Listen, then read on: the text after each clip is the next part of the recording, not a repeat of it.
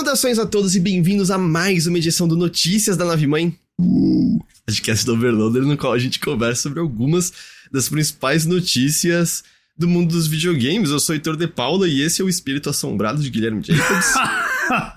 no final de contas, o apelido é Ghost, né? Então, tem que Cara, como é que é um assim fantasma mesmo. assombrado, tá ligado? Qual é a merda que rolou pra, pra um fantasma ser assombrado por outro? Cara, isso é uma ótima ideia pra um filme, sabia? Você tá ligado? O mundo dos fantasmas, o cara já. Tipo, os fantasmas se divertem, sabe? Uhum. O fantasma já, já é para ele ser o que tá assombrando, e aí alguma coisa tá assombrando ele, ó. Jogando de, de graça aí, essa ideia aqui. Ideia de milhões aí. É... Quero créditos, viu? Quero créditos. Isso me lembra porque hoje mesmo eu tava vendo uma. É, é, o assunto era arte de inteligência artificial. E era uma citação Fantasma do Neil... Fantasma devendo pra Jota foi ótimo. E aí era uma citação do Neil Gaiman, hum. dizendo assim que na carreira dele ele sempre encontra a pessoa da ideia. São sempre aquelas pessoas que viram e falam assim, eu tenho uma ideia. E ele dá hum. a ideia achando que é a parte mais difícil, dizendo, agora você só precisa fazer tudo o resto. e é. Essa, é essa a nossa ideia do, do fantasma mal assombrado, sabe? Tá aí a sua hum. ideia é incrível, gente. Pode pegar e seguir com ela. Só falta todo o resto, mas a ideia é muito boa. Todo o resto. Mas a ideia tá aqui já. Como você está, Ghost, depois do seu período de férias? Eu tô, eu tô bem, só, só tô. Digamos assim, depois da, de duas semanas de. Duas semanas não, mas de uma semana e meia de férias, eu acho que eu tive uma das semanas mais pesadas de. Não só trabalho especificamente, mas da, de correria da semana mesmo, assim. Do ano inteiro. Então, assim, foi ótimo que eu me recarreguei, porque mal sabia eu que em apenas uma semana a bateria já seria altamente movida, assim. Mas, é, a, mas eu tô tranquilo, cara. É, eu, eu, vou dizer assim, eu estou muito feliz que já é duas da tarde numa sexta-feira. Sim, a, a, sexta até que não demorou para chegar nessa semana. É... Assim, fale por você, meu querido. Mas foi, foi muita coisa do mundo do cinema essa semana por conta da, da, da Cara, greve mesmo? Não, mas nem tanto. Foi mais da, da, da vida mesmo, assim, sabe? Hum. Tendo que resolver burocracia e, e tudo mais. Mas, é... Não, mas eu trabalho... Esse mês de setembro tem pouquíssimas coisas acontecendo. É... Por entretenimento.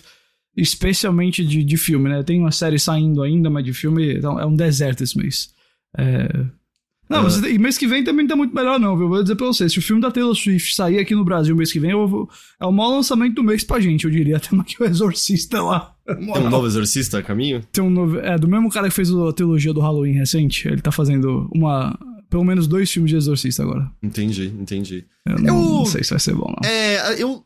O terceiro filme dessa nova leva de Halloween tem ideias legais tem ideias legais. Tem ideias legais. É. Nós, e nós já estamos sendo mais positivos do que a maioria das pessoas. É, e justamente, a execução delas talvez não tenha sido a mais incrível, mas tem umas Complicado, ideias legais é. naquele filme. Tem umas ideias, ideias, tem umas ideias. Um, mas vamos lá. É, eu só queria mencionar aqui que. Cadê? Cadê? Cadê? Kirby Kiryu falou sempre ouço notícias. Mas é a primeira vez que eu tô assistindo, tinha até aparecido, acho que lá, a primeira vez no chat. Seja muito bem-vindo, bem-vindo, bem-vindo, Kirby. Mas vamos lá, Ghost. A gente teve essa semana, né? Vamos lá. É... A real é, né? Eu acho que a minha semana só não foi mais corrida porque eu não faço mais hard news, né? Porque eu não tô também escrevendo todos os dias. Porque eu, senão... eu pensei, eu pensei muito nos meus colegas que trabalham com hard news de videogame, viu, cara? É... Porque senão que... aí sim, Nossa. foi uma semana é, bem, bem, bem, bem cheia.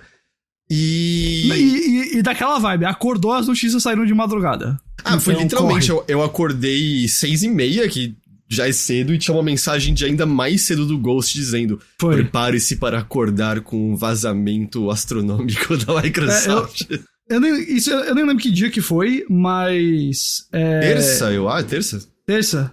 Ou segunda é, mesmo. É, eu tinha acordado. É capaz de ter sido na segunda mesmo. Eu tinha acordado, sei lá, muito cedo. Eu não tava conseguindo voltar a dormir. Aí eu abri o Twitter, tipo, meu Deus, o que que tá acontecendo, assim, sabe?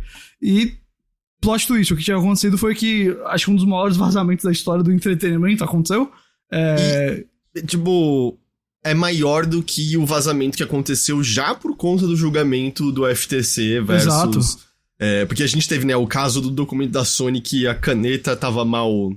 censurou mal as palavras, teve já documento da, de Xbox vazado, mas aí agora o volume é muito grande, né? É, Exatamente, e... é, não, e, e, assim, não só o volume é grande, como o que vazou também, assim, não é que vazou só coisas antigas, entre aspas, irrelevantes. São coisas que falam dos próximos 10 anos da Microsoft é, aí, né? Então. É muito importante dizer que tudo isso pode estar diferente agora, certo? Porque você, a gente tem coisas de 2022, tem coisas de 2020. Exato. Esses planos mudam muito frequentemente, né? A gente tem muito mais, eu acho que a maneira mais interessante de ler isso, óbvio que com certeza muito do que tá aí vai, vai ser concreto, vai aparecer de alguma forma. Mas eu acho que talvez o mais interessante seja ver isso mais como um retrato daquele momento e um retrato de bastidores que a gente nunca tem acesso dessa forma. Mas nunca, nunca, nunca, nunca. E é muito interessante, até porque meio que. Valida não no sentido de, ah, estávamos certo, valida no sentido de, ok, essa linha de pensamento tá correta, é, é, porque você vê é. que tem, porra, um CEO de um dos grandes três da indústria pensando na, na mesma linha, né? Indo na mesma é, linha não, de a pensamento. Gente, a gente comenta aqui semana após semana um monte de notícia e muitas dos que a gente tem comentado. Assim, em, termo, em tempos mais recentes, mais ainda por causa da, da, da aquisição da Microsoft e tudo mais. É, mas também, vai, ao longo dos últimos anos aí, com, com to, toda a mudança que tá rolando com a xCloud, Game Pass, etc. É, e, e, a gente tem feito isso sempre falando assim, olha, a gente acha que a Microsoft tem isso aqui em mente, a Microsoft tá indo por esse lado, e parece que nossas leituras, e não são nossas só, né? Várias pessoas têm tido essas mesmas leituras. Só nossas, só a gente, É, pois é. Mas parece que realmente esse é o caminho. Parece que é isso que tá acontecendo e a gente teve uma confirmação, eu acho, de certa forma, essa semana. Então, é. Bom, vamos, vamos lá, né? Acho que a gente pode pular de cabeça aí no negócio, né? Sim, sim. Acho que só pra, pra dizer, né? O, o erro não foi do FTC dessa vez, pelo menos. É, apesar que nem sei se da outra foi, mas é, já foi confirmado que foi um erro do lado da Microsoft. O, basicamente, os arquivos anexados Exato. A... de, de cabeça, todo mundo. Eu pensei que tinha sido o FTC. Sabe? Porque, ah, é, não. Na hora eu falei, puta, a FTC cagou de novo. É isso. É, é isso. Não, e a, aí a Microsoft ia partir pra cima também, se, isso tivesse acontecido. Mas, não, é, parece que foi, foi da parte do, do, do time de, dos advogados da Microsoft, enfim, é, foi tudo mais pra lá. Uh, e é isso, assim, temos novos Xbox, temos Xbox que não é Xbox, que é, é, é na nuvem, enfim, o negócio todo aí tá, tá rolando. Me diz aí, Ghost, puxa aí. Vai. É, inclusive, um bastidores pra vocês aqui. Com o passar do tempo, o Heitor acabou assumindo mais o fazer da pauta. Esse menino faz tudo, viu? O Heitor de Paulo faz muita coisa. Ele escreve muita pauta, assim. O máximo que eu faço é ficar mandando pra ele umas coisas. Mas, mas dessa vez, eu fiquei. Como eu tava acordado super cedo, Aí eu falei, quer saber, eu vou escrever essa pauta logo. Eu comecei a escrever a pauta, porque, cara, tem muita coisa. Tem muita. tem, eu, tem eu, o, o, meu lado é, jornalístico da coisa ficou até. A gente fica até empolgado com esse tipo de coisa, assim, sabe? Porque, cara, não, não que empolgado por ter vazado pela Microsoft, mas é tipo, Cara, não tem que fazer, tem que fazer. Você é... quer saber, né? Você quer exato, pelo menos estar é. junto ali da conversa. Teve um cara do Windows Central que ele tava também mencionando aqui. Ele tava é, de férias quando vazou. E ele falou, mano, eu tô aqui lendo tudo porque eu quero é, ver né, isso daqui. Não é empolgado de, tipo, feliz, é empolgado de, assim, agitado mesmo, assim, pra, pra ler. Mas vamos começar. Bom, é... Primeiro, eu separei esse negócio em... em... que o vazamento é gigante, tá? Então eu separei em vários subtópicos. Aí vamos começar com o primeiro subtópico que eu acho que é o que todo mundo quer saber, que é não o que todo mundo quer saber, mas é um, é talvez o mais importante, é, que são os planos da Microsoft já para a próxima geração, para além do Xbox Series, né, do, do, Series S e X que a gente tem agora. Uh, não vai surpreender ninguém saber que a Microsoft vê o futuro como algo que trabalha na nuvem. É, a Microsoft está explorando mais uma vez, isso não é a primeira vez que a gente escuta, mas parece que agora o negócio é mais concreto a ideia de um console híbrido que vai trabalhar hardware físico e vai trabalhar a nuvem para lançar o que eles chamam de jogos híbridos na nuvem. Essa palavra híbrido eles usam para absolutamente tudo aqui né, que se fala desse negócio. A Microsoft vê o lançamento desse console que ela pensa em lançar no final de 2028 é, com uma convergência total do, do, do, do, da estratégia dela. Convergência de tudo que ele, ela tem feito de, de nuvem, xCloud, etc. até hoje. É, é, saiu, acabou de sair algum negócio da, da, da Unity, da, é. Da eu, Unity vou, é. eu já vejo, peraí. Tá. Uh, eles estão pensando em começar o design de hardware desse negócio para valer em 2024, enviar os dev kits para os desenvolvedores em 2027, para o lançamento público ser em 2028, com uh, o desenvolvimento de jogos de nuvem começando ali entre 2024 e 2026. A descrição deles é assim: Nossa visão: desenvolver uma plataforma híbrida de nova geração capaz de aproveitar o poder combinado do cliente e da nuvem para entregar imersão mais profunda em uma nova classe de experiências de game. Que é um blá blá blá blá blá blá blá blá para dizer que basicamente é, vai ter um, um, um aparelho, e aí a gente vai discutir com a natureza do aparelho, e vai ter a nuvem, e talvez você o que nem tenha o jogo mais físico, talvez você ainda tenha alguma coisa para ativar o jogo, mas a ideia é, é que o conteúdo não, seja tão, tão presente na nuvem quanto físico. Ou até é, mais na nuvem. É, do, do tipo, na minha cabeça veio, sei lá, o, o que era para ser o multiplayer do Crackdown 3, que o, o multiplayer usaria o Azure e Azure, sei lá, uhum. para computar a, a destruição dos prédios. Mas eu não consegui entender direito se é isso que eles estão querendo dizer, ou se é meio do tipo, ah, ele já é de cara um console que roda tudo pela nuvem e aí você tem a opção de coisa física e, então, e via nuvem direto ali se você quiser. Que, que eu olho para isso e falo assim, nossa visão é desenvolver uma abre aspas aqui, né? Desenvolver uma plataforma híbrida de uma nova geração capaz de aproveitar o poder combinado do cliente da nuvem para entregar a imersão mais profunda, blá blá blá blá. Olha, isso também me diz que é, que é um pitch ainda, é uma ideia é, ainda. Isso, isso é Eu, total linguagem de marketing. Exatamente. Isso é muito mais para vender, no caso, lá dentro da Microsoft, uhum. do que para apresentar para o público. Porque isso aqui, francamente, não significa nada necessariamente falando, assim, sabe? Uhum. A única coisa que a gente tá entendendo é que existiria um componente físico que você compraria ainda, certo? Você teria isso na sua casa. E esse componente usaria o poder da nuvem para você jogar e você ter coisas que não seriam possíveis sem a nuvem. Acho que se a gente resumir dessa maneira, okay. a gente vai ter né, a, a verdade do que está acontecendo. Uh, tem um, nos vazamentos uma frase do Satya Nadella, que é o CEO da Microsoft, dizendo que meio que essa é a estratégia da Microsoft inteira. Ele fala assim, abre aspas, nós estamos construindo quatro tipos de computadores. Um, tudo na nuvem, então um computador que não vai ter nenhum componente físico. 2. Um Xbox híbrido. 3. Um Windows híbrido. E 4. O HoloLens híbrido. E assim, o, basicamente o que ele quer dizer é: um dia a gente vê que talvez você não precise ter algo em casa, ter um aparelho físico em casa para você acessar seu computador, mas é, nos outros casos, o aparelho físico é talvez seja só, francamente, para ligar e o sistema e os seus softwares estão todos na é, nuvem. Porque tecnicamente você poderia vender algo mais barato se uma parte. É, é, tô, tô, tentando visualizar como isso aconteceria, porque então seria Mas, algo que não teria como funcionar disso. sem internet, né? É. É, tipo, o Caius falou agora, acho que seria mais do que jogar na nuvem. Seria ter o próprio Xbox na nuvem, similar ao que a Microsoft tá fazendo com o Windows. É basicamente isso. O, o, o aparelho físico que você teria seria como se fosse um botão de ligar. E aí todo o processamento poderia acontecer na nuvem. E exatamente como você falou, você pode vender um negócio mais barato. É, porque é, então, isso é... era até o plano cancelado, não é? Da Microsoft, o streaming box deles. É, por isso que eu acho que eles estão voltando a explorar isso, né? Não é algo hum. novo. Eu sinto que realmente isso aqui é mais eles olhando e falando assim, acho que agora dá pra, dá pra ter alguma coisa mais é, concreta desse negócio, né? Tem, tem um vazamento aqui, da parte do vazamento, que tem um monte de specs, né? De hum. possíveis specs do negócio, da CPU, da GPU, etc. Hum. Que eu, eu não sei o quanto a gente quer entrar nisso, porque eu, eu acho que essas coisas certamente vão mudar. É, os componentes, é, mas. Mas eles falam é, de usar ARM, né? É, ou eles estão falando.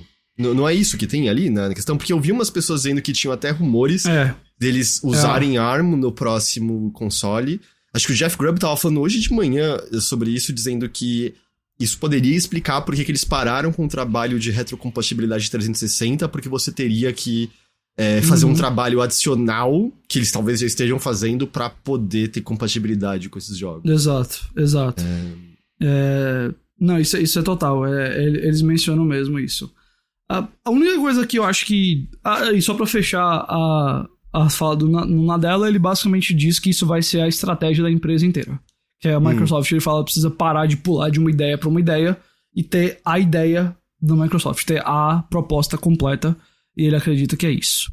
É, e a, uma proposta que eles têm aqui, que eles chamam de Thin OS, né? Sistema Operacional Fino. Que eu confesso que eu nunca tinha visto esse termo antes. Eu não sei se alguém que tá no chat que é da área de, de tecnologia ou você mesmo, então sabe definir se isso já, já tem uma definição ou se isso é algo que eles estão tentando explicar aqui. Que eu nunca tinha visto esse, esse termo antes, pra Thin OS. Eu tenho uma teoria do que significa. Uh, eu achei aqui, não, eu achei um que é da Dell, que é T-H-I-N, e aí tudo maiúsculo é OS, é o sistema operacional deles chamado Thin, mas eu não sei se é isso. Bom, então talvez seja. eu não tenho a menor eu, ideia.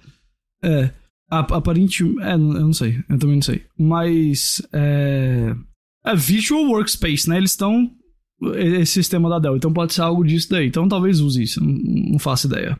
Mas... É, mas ao mesmo tempo tá grafado de maneira, sei lá, eu não Aqui, sei, ó. não...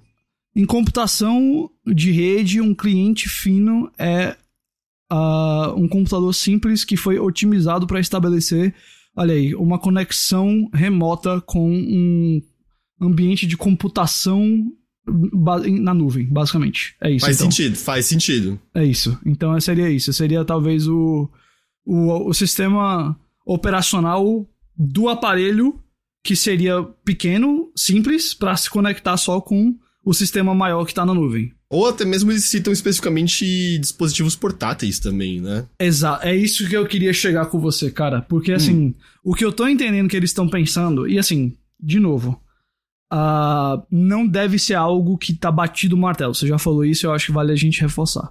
A Microsoft certamente vai explorar várias coisas aqui ainda. Então, não- por favor, não saiam dizendo Ghost previu isso, apesar de que não as previsões estão corretas. Mas vamos lá.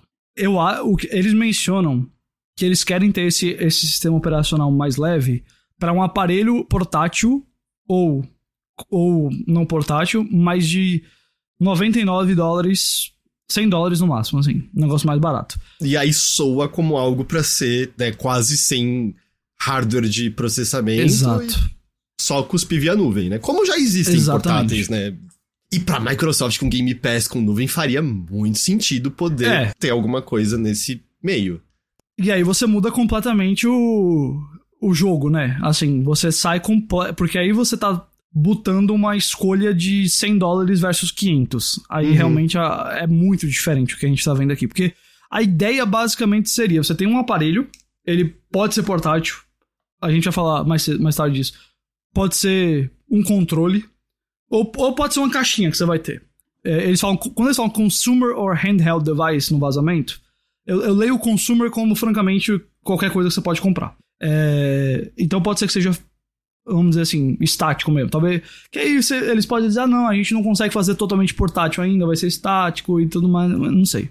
Mas o ponto é, eles, eles imaginam que um novo Xbox podia ser ou inteiramente portátil ou super simples, e aí, como você não teria um sistema operacional que precisa ser muito pesado, que precisa computar muita coisa, tem menos componentes, vai baratear, e eles imaginam isso sendo vendido por 100 dólares, e esse negócio teria um sistema operacional feito só pra é, conectar com a nuvem, francamente, e aí toda a computação complexa do aparelho e dos jogos estaria na nuvem. Então, por isso, o, barateamento teria, veria disso, né? A Microsoft ela descreve isso como é, uma proposta, não acho que é, de novo, batida o martelo, vai ser assim, o novo Xbox vai ser portátil, o novo Xbox vai ser tipo tipo um Switch que vai pra nuvem, eles É, e- não, não mencionam isso. Eu tava presumindo que isso poderia ser algo que existiria como companheiro, não necessariamente pra substituir. um- Também, eu, eu acredito, Heitor, que nessa, a essa altura do campeonato, tudo isso tá meio que no Como ar. possível, né?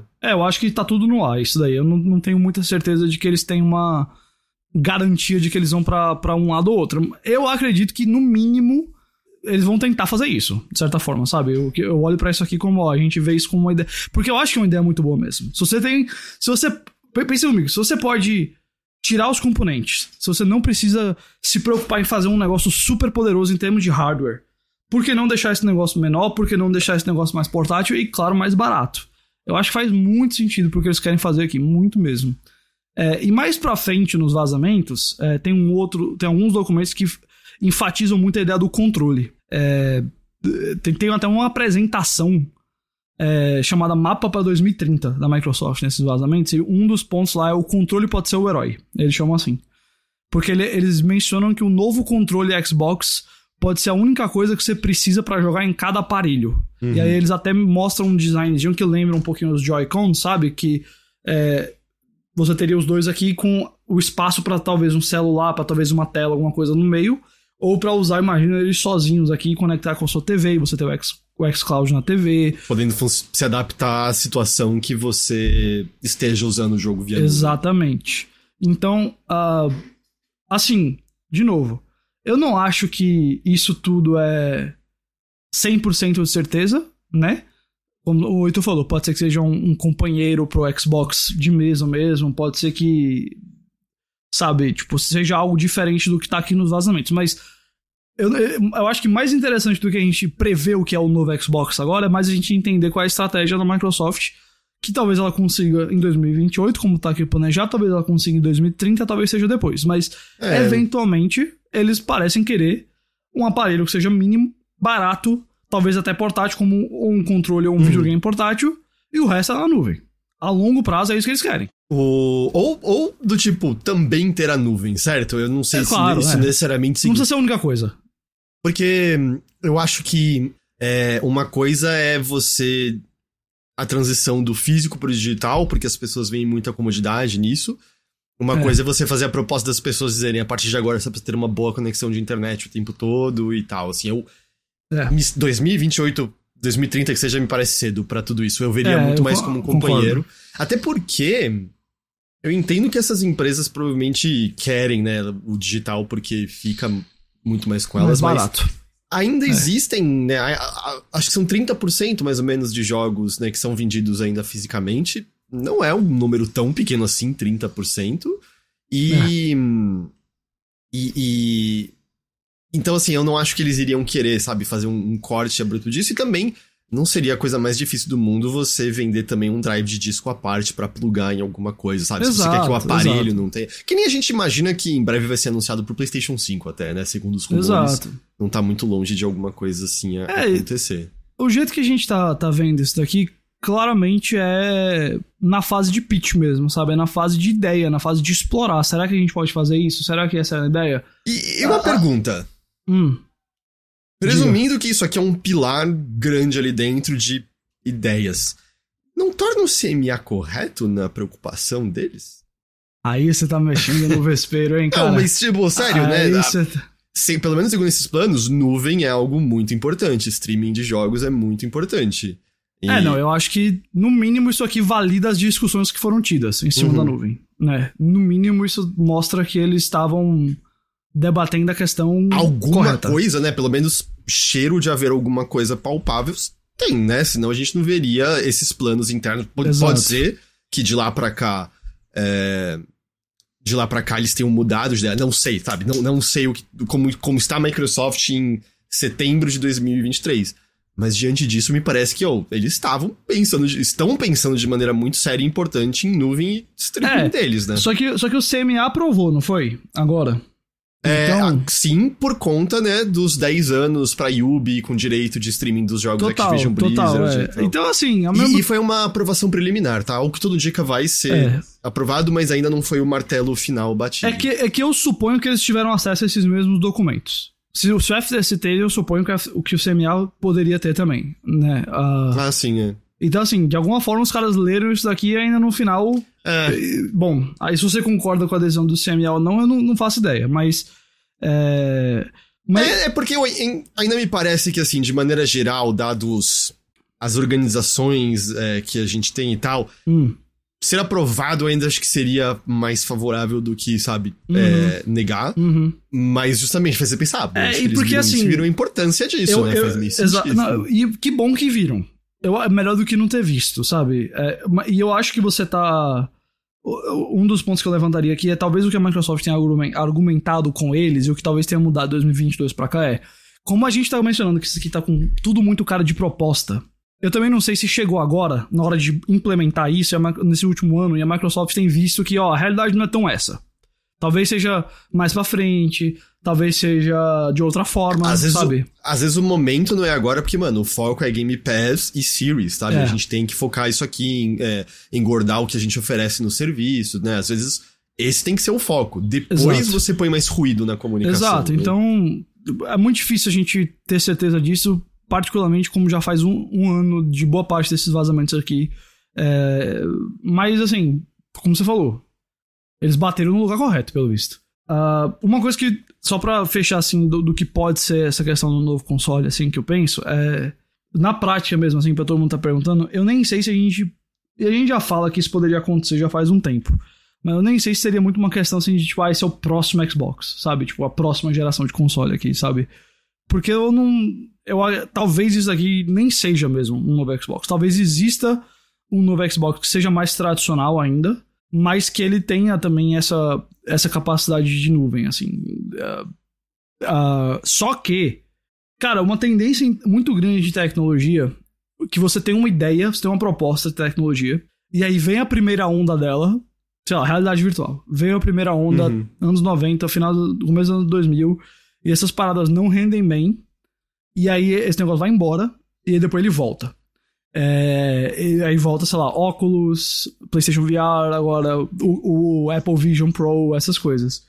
Uh, e aí vai ficando mais, consumi mais, mais voltado para o consumidor e menos entusiasta, e assim vai. Isso acontece com muitas, muitas coisas tecnologias. Tendo dito isso tudo, eu pergunto para você, Heitor de Paula: o Stage é pioneiro? Não, o OnLive e o Gaikai são pioneiros, ok? O OnLive, cara, putz, aí você foi longe, é. Eles Total. rastejaram pro Stadia também rastejar, mas isso é detalhe. Eles rastejaram pro Stadia tropeçar. A gente Stadia não ter aprendido nada. Stadia viu eles rastejando e falou: Eu consigo rastejar também. É.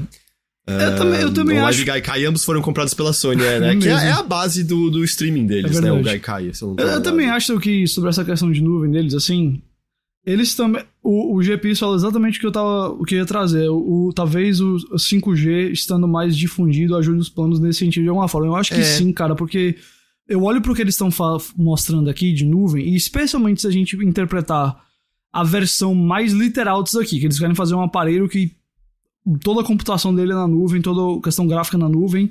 O aparelho é francamente só para você dizer que comprou alguma coisa e ter. Só para você ter acesso. É Cara, para isso se tornar de consumo massivo, de, de, de, consumidor, de todo o consumidor possível, olha, eu tenho uma internet muito decente. Eu ainda não tô nem um pouco confortável em transferir para jogar só na nuvem. E eu acho que uhum.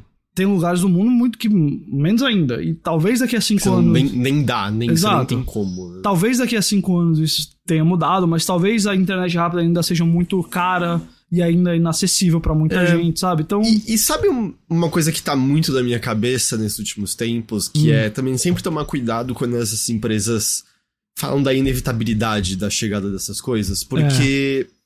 Para eles é muito bom argumentar que isso é inevitável, né? É como Exato. você voltar 10 anos ou mais para trás com a galera dizendo que carros autônomos estavam um ano de distância de acontecer. Hum. É, ou agora dizendo que não, não, a, a, próxima atualização do chat GPT não vai mais ter alucinação. É, e, e, mesmo essa questão do 5G, né? Eu também eu sinto que eu já ouço há alguns anos as pessoas dizendo quando o 5G chegar vai melhorar. Ah, é. E se eu não tô enganado, não, não teve um lance de que o modelo de 5G que é empurrado pra gente não tem nada a ver com o 5G original que tinha uma uhum. alta velocidade. Eu acho ah, que. Não, é. O, é, esses 5Gs que aparecem aí da Claro e não sei o que mais, é tipo, calma. É... É, então eu também sempre fico com uma questão. Óbvio que essas empresas querem que você pense assim, essas empresas querem que você. E tudo bem que aqui é um pouco diferente porque são. É, é uma apresentação interna, né? Mas justamente eu não sei se essa inevitabilidade como eles querem claro. às vezes vai acontecer necessariamente. Até porque né? pra, pra acionista e pra, pra, pra chefe que demanda de você uma estratégia, dizer que você tá fazendo um investimento naquilo que é a tecnologia do futuro sempre vai soar muito bom, né? Uh, então... Uh... Mas assim, o ponto que a gente pode fechar é, eles querem explorar a questão da nuvem, eles pensam em um console ou quase, sei lá, 90% feito na nuvem, ou meio a meio, ou sei lá como é que seria, mas eles já, já olham para isso e talvez nos próximos anos a gente veja isso vindo à tona, mas acima de tudo confirma o que todos nós aqui já suspeitávamos, o que todo mundo no chat aqui já suspeitava, que acompanha semana a semana. A ênfase da Microsoft é nuvem, serviço é, e, e, conectividade entre as coisas. Não é, tipo, uhum. fazer um jogo, especificamente só. Uh, que mais? Que isso é só. Foi um dos tópicos, né? Do, é, do, do Pois é. Bom, eu mencionei controle, né? A gente terminou falando do controle é, que teria de uma mão e também mobile para você botar em outras coisas. A Microsoft também tem um outro controle que está mais perto, que chama Sebile, é o codinome. É, esse controle seria tipo o um novo controle. Como é que ele chamava aqueles controles mais avançados? Tinha uma, uma palavra para isso. É, controle mais avançado? É tipo quando tinha um Pro Controller, sabe? Que eles chamavam. Hum. É... Pro Controller. Bom, tá bom. É um tipo. Um... Elite. É, é pronto. É, exatamente. É, uma, acho que uma nova versão disso, não uma coisa indo. Então... Não, não no então- sentido de mover as coisas de lugar, mas de que é um controle mais. mais, mais, mais bonitinho.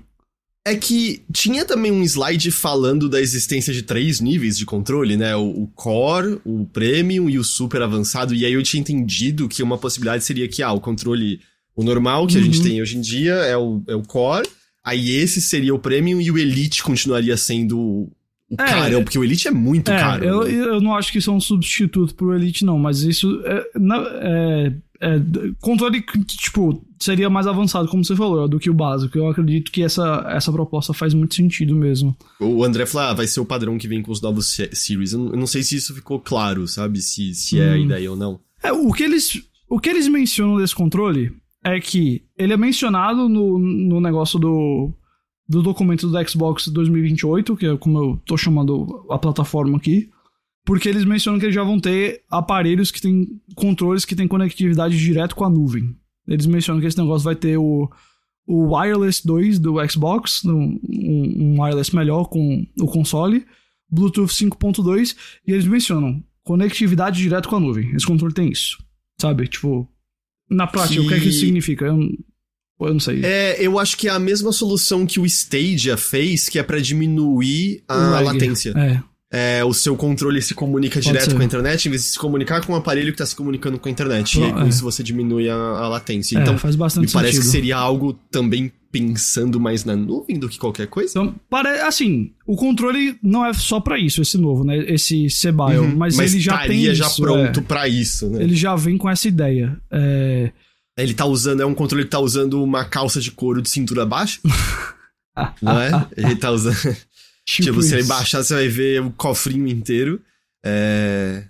Mas e o que, que, você acha do, da questão do feedback áptico? Porque os jogos que usam bem no PlayStation 5 deixa incrível. Mas eu acho que eu consigo contar em uma mão o número de jogos que usaram de maneira incrível. É. E aí eu não sei. Do tipo, ter no, no, no outro console também seria bom poderia aumentar os jogos né, em comum nos dois consoles que pensam melhor. Mas ainda é um controle mais caro que você tem que comprar por fora. Então eu não sei quantos é. desenvolvedores é... vão olhar para isso e falar assim, vale a pena a gente fazer. Porque a gente é, tá o que? Mais ou menos entre. É, qual, qual, o número de, de series que a gente acha que foram vendidos até agora? Era mais ou menos metade do PlayStation 5, não é? É, eu não lembro agora se é tipo 20, 25 milhões. São muitos Era. controles normais, né? A, a, não ser que se, seja uma solução fácil de tipo, ó, vamos fazer um patch aqui e aí adiciona jogos já existentes é, essa questão, sabe? É, é mas ainda assim, a questão é que, como se não vai estar em todo uhum. mundo, me fica meio um pé atrás de alguém vai usar é. isso direitos lá fora, a própria Microsoft nos seus próprios É, jogos, mas sabe? também eu acho que eles botaram aí mais para também perpetuar a noção de que é um controle melhor, sabe? Uhum. De ter isso. Ele tem acelerômetro, ele tem o giroscópio, né, que chama. É, uhum. e... Tem. Porque né, tem, tem, o de mais moderno que o concorrente tem também. Exato. Né? Porque eu, eu não duvido que, sei lá, no Forza vai ser incrível. Porque só os ah, gatilhos já adaptáveis é. já eram incrível no Forza, sabe? É, imagina se passando pelo chãozinho de terra e sentindo isso. Eu aposto que nesse daí eles vão mandar bem. É, o André disse que outros olhou, jogos. O André disse que olhou o documento vazado e, e pelo visto, os novos Xbox uh, Series. Ambos vêm como já veriam controle com ele, padrão é. na então caixa. Entendi, entendi.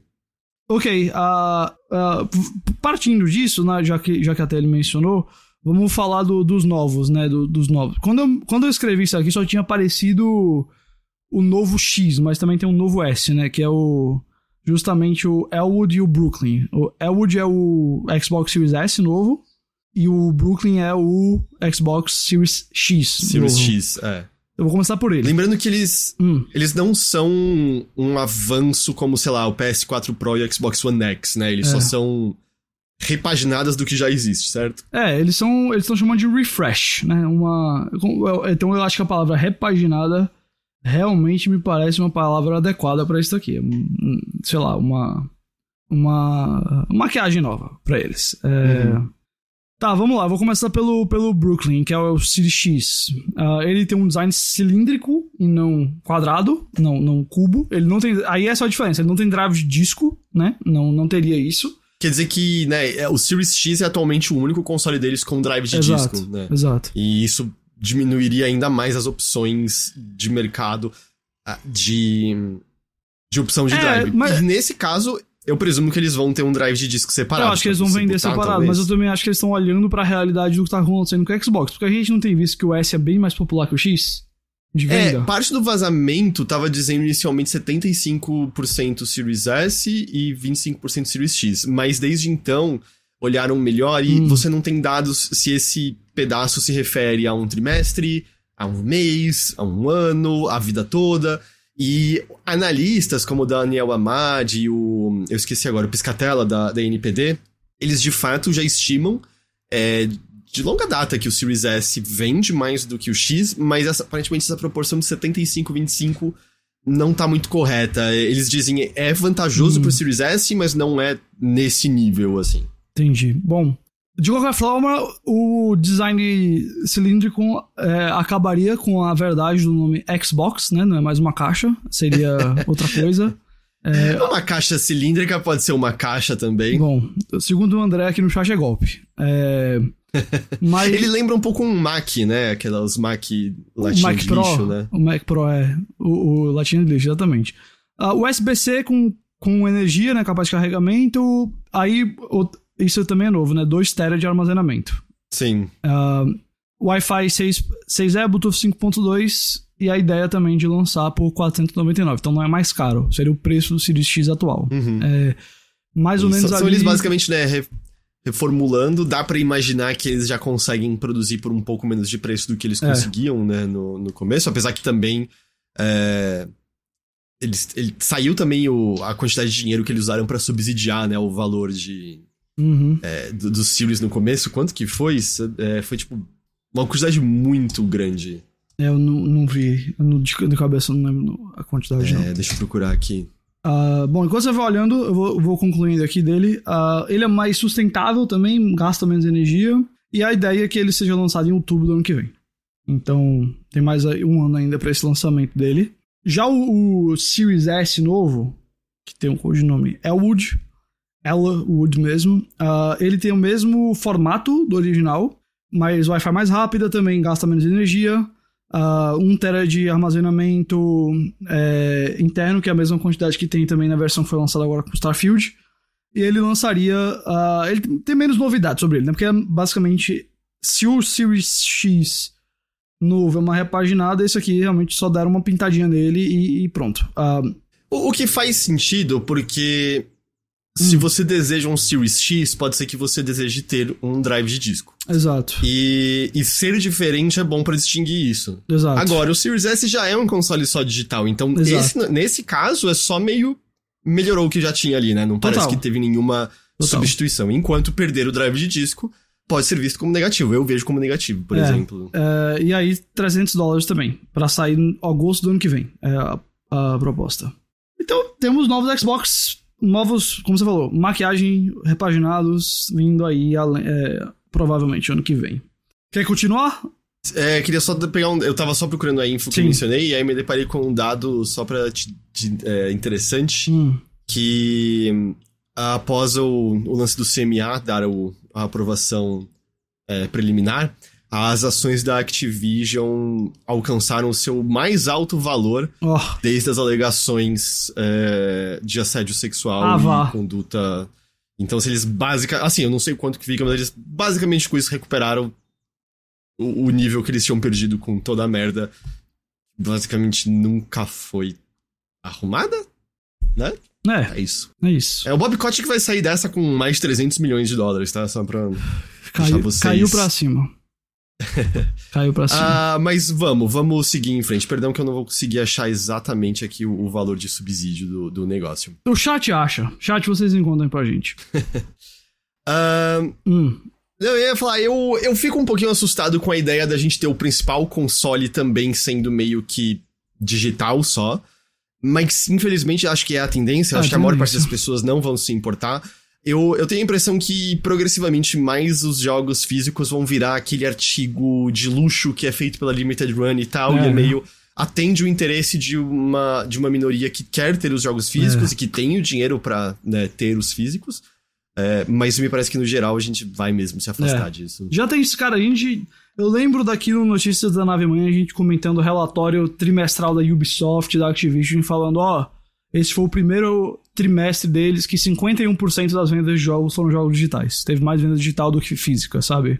Uhum, sim. Essa tem sido a tendência. Devagarzinho vai chegar lá. E realmente, assim, jogos vão ficar a pandemia nem... acelerou muita coisa também. Né? É, vão, vão ficar jogo tipo Blu-ray, sabe? É, ou, ou, um exemplo mais clássico, coisa de vinil. Um, é, é, é, a tendência mesmo. Falando, é, o Bruno... Em vinil? O, não, o Bruno não. trouxe um negócio positivo, importante aqui, né? Uma coisa que vai prejudicar é que jogo físico, depois de um tempo aqui no Brasil, você encontra muito barato. Realmente. É... É, é, é tipo, a gente depende muito das lojas, né, pra promoção digital. Aliás, é. eu tô olhando com mais cuidado as ofertas do dia da Amazon, porque para separar a coisa para usar o, o, link de filiado do hum. Overloader pra divulgar. E entrando nas ofertas de dia de games, eu fiquei espantado como volta e meia tem jogo de Switch físico, não barato, mas num valor que. Mas em promoção. É, tipo, sei lá, jogo físico de Switch por 160 Entendi. reais, por exemplo. Que Entendi. Não é pouco dinheiro, mas caramba, eu acho que no Mercado Livre você não encontra por não, esse é, valor. Pois é. Uh, tá, uh, continuando. Vamos falar. Aqui é muito especulativo, mas também é divertido, né?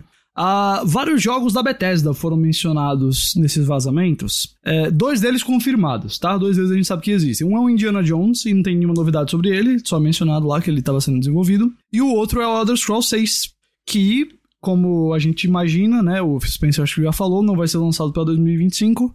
E no documento fala que ele não chega antes de 2026. E francamente, 2026 me soa muito e... otimista ainda. Eu acho que esse doc é de antes dos dois últimos adiamentos ah, de é. Starfield. Assim, ei, pode ser que eu esteja redondamente enganado. Eu, eu acho muito difícil que Elder Scrolls a gente veja em 2026, dado que a gente já está mais, mais pra 2024 do que pra é, início de 2023. Eu não vejo esse jogo saindo antes de 2028, né? E olha lá. Bom, uhum. Aí tem projetos que eles são mencionados como projetos em desenvolvimento na ZeniMax antes da Bethesda comprar, ou da, da Bethesda ser comprada pela Microsoft. Então, assim, tudo isso aqui a gente não sabe se existe, até porque vários deles já passou a época que era o lançamento planejado, tá? Por exemplo, tinha um remaster de Oblivion planejado para o ano fiscal 2022. Já acabou o ano fiscal 2022 e não teve remaster de Oblivion. Pode ser que ele exista? Pode ser mas ele não foi lançado. Em outras realidades. É. Ok, não é verdade. Essa possibilidade também existe, é. Ele pode estar guardado lá e um dia ele lança, mas, mas não sabemos se existe ainda. Mesma coisa, tem um remaster de Fallout 3 mencionado. Não sabemos se esse jogo existe, se isso foi. Se estava em desenvolvimento parou, se isso nunca chegou a ser desenvolvido. Uh, esse estava para o fiscal de 2024. Também para o fiscal de 2024, mais duas coisas. É uma continuação do Ghostwire Tokyo, que não acho que a ideia é absurda. Assim, não sei se sai fiscal de 2024, é, mas. É... Assim, é. Um que não teria dado tempo do primeiro jogo é. para desenvolver o segundo. Não. E dois. Eu acho que esse jogo não encontrou o sucesso é, necessário para ter uma continuação desenvolvida. Eu só não acho que é inconcebível, sabe? Assim, nossa, isso não faz o menor sentido, mas. É.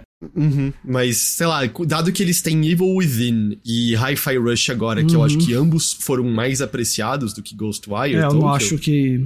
É, eu também não, não boto muita fé. Ah, aí os dois maiores do que estão aqui, é, um seria pro fiscal 2023, de novo. Se ele existe, não tá saindo agora, né? Ah, chamado Doom Year Zero. Seria mais um Doom da id, que depois teria até dois DLCs dele, um fiscal 2023 e um fiscal 2024. É, então, talvez exista um novo Doom vindo por aí.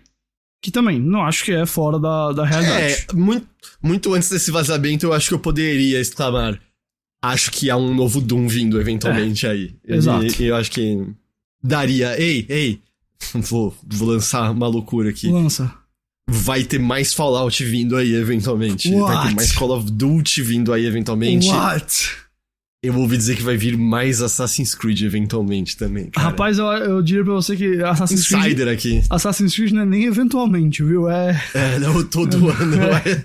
Aliás, tem um assunto relacionado a isso depois que, é que até vale a pena falar da Yubi. o Assassin's Creed. Uh, falando em jogos que vão ter continuação, o último que eles mencionam pro fiscal 2024, uh, Dishonored 3. Uh, também, pode ser que exista, não tem nenhuma confirmação ou, ou nada negando, mas nesse documento que claramente está desatualizado, Dishonored 3 é mencionado. Eu adoraria, adoro Dishonored, adoraria que tivesse mais. Espero, espero que sim, espero que é. sim. Espero Acho que, que o 2 é uma obra-prima que foi rapidamente esquecida. Uh, outros projetos da Bethesda que não tem título final, né? Um é chamado Project Castro, que está marcado por fiscal 2023 e com uma expansão pro fiscal 2024. Esse eu até achei que podia ser o Starfield, mas aí eu pesquisei o Starfield tem outro, outro nome, então não é ele não.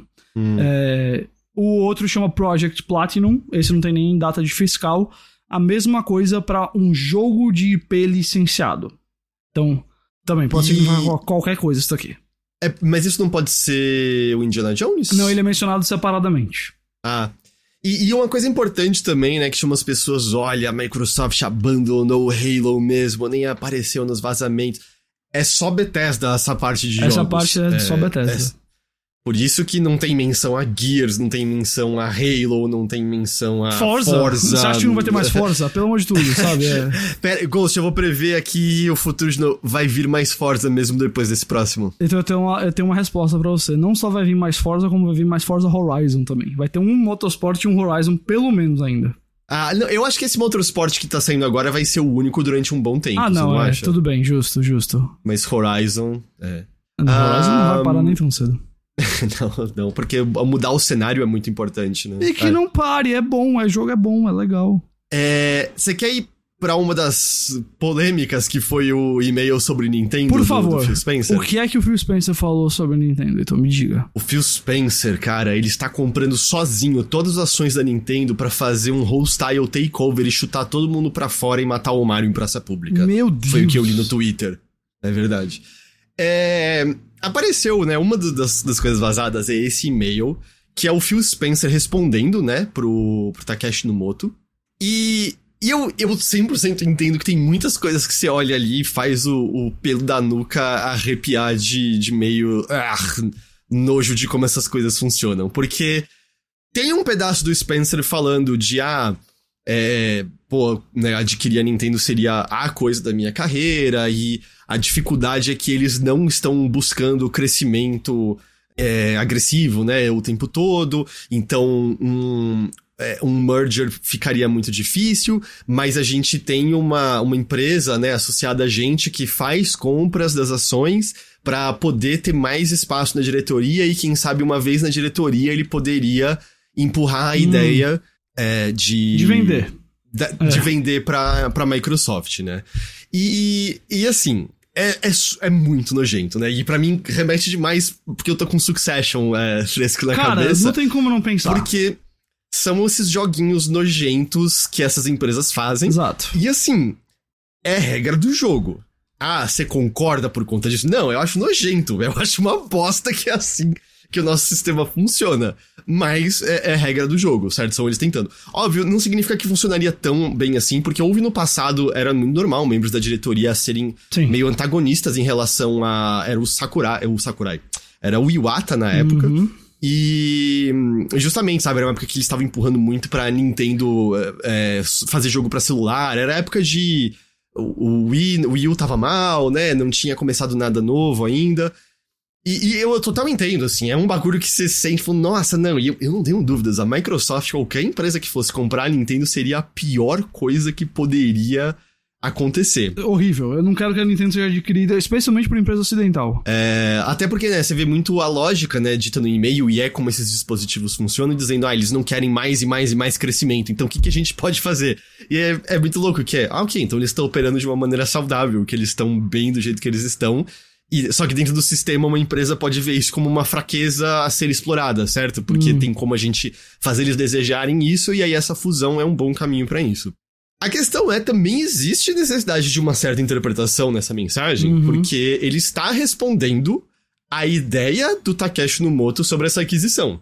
Né, que você mesmo colocou na Ghost, ele descreve como um pensamento aleatório. E tem né? um contexto, que ele, na época a Microsoft estava em discussão para adquirir o TikTok, e ele estava na época contra isso. E aí ele estava dizendo, ó, eu não acho que o TikTok é tão bom. E se a gente fosse mais por esse lado? Esse cara, o Takeshi Nobuto, que é um, um dos executivos lá da Microsoft.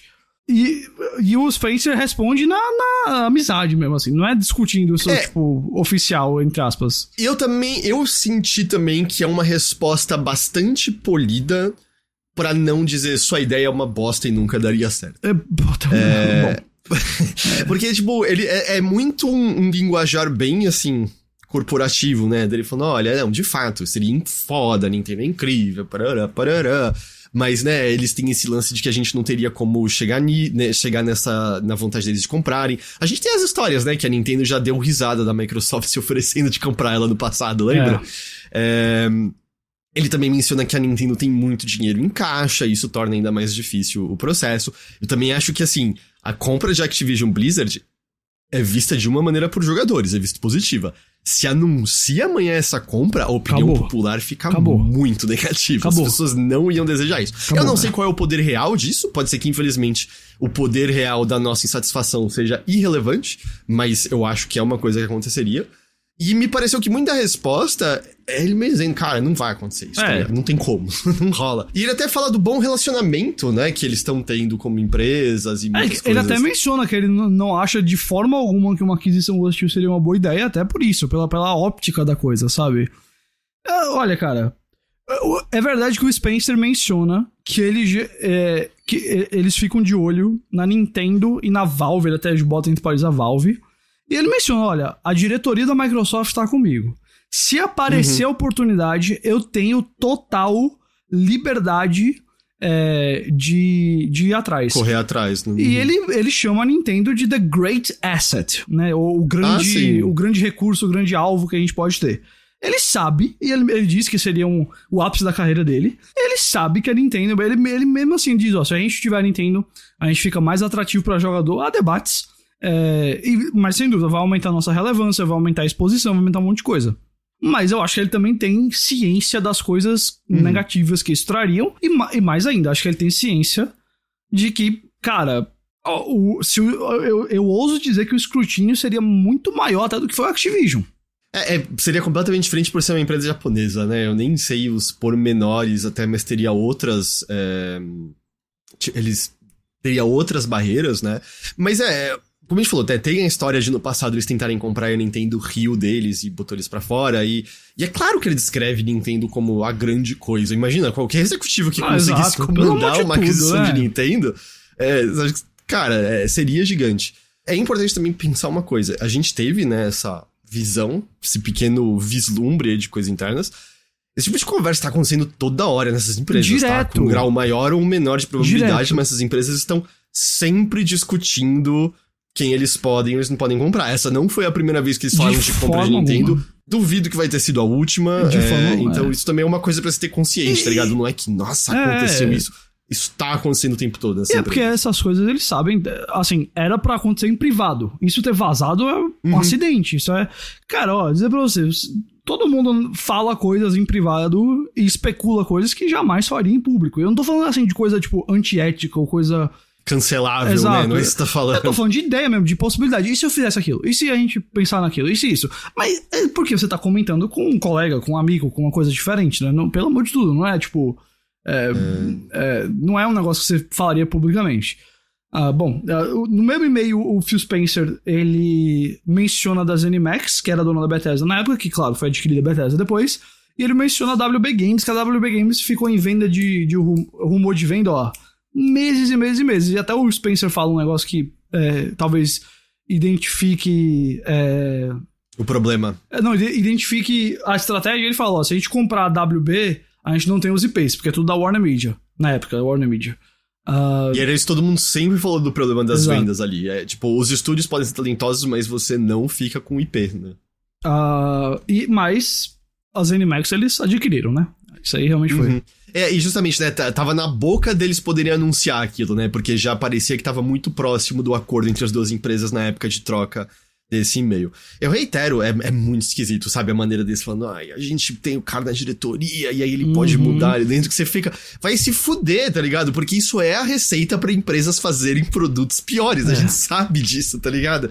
É, a gente vive falando, assim, justamente como a gente consegue ter é, jogos japoneses, às vezes, né, com com esse diferencial de que você tem pessoas que estão trabalhando naquelas séries e franquias a vida toda, né? A galera da Nintendo tá lá há muito tempo.